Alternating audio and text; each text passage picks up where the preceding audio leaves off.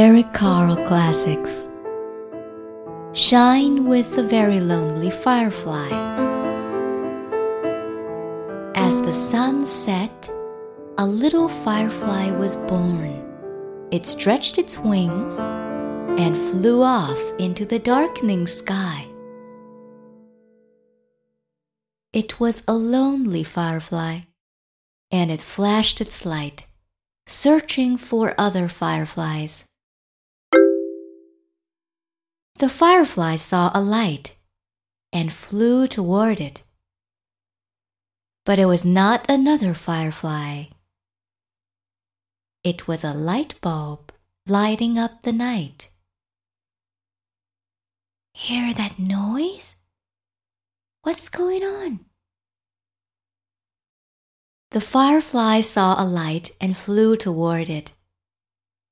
But it was not another firefly. It was a candle flickering in the night.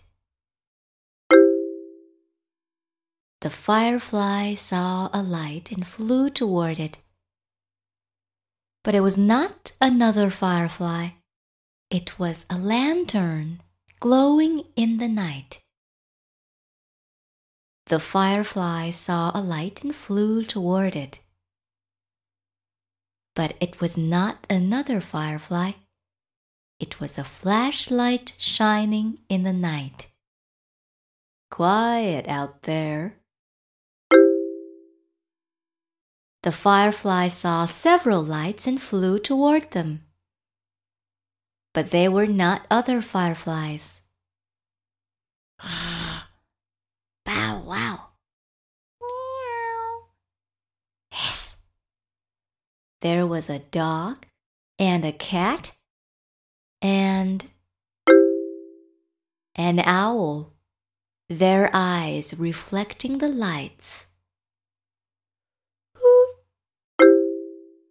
The firefly saw many lights and flew toward them.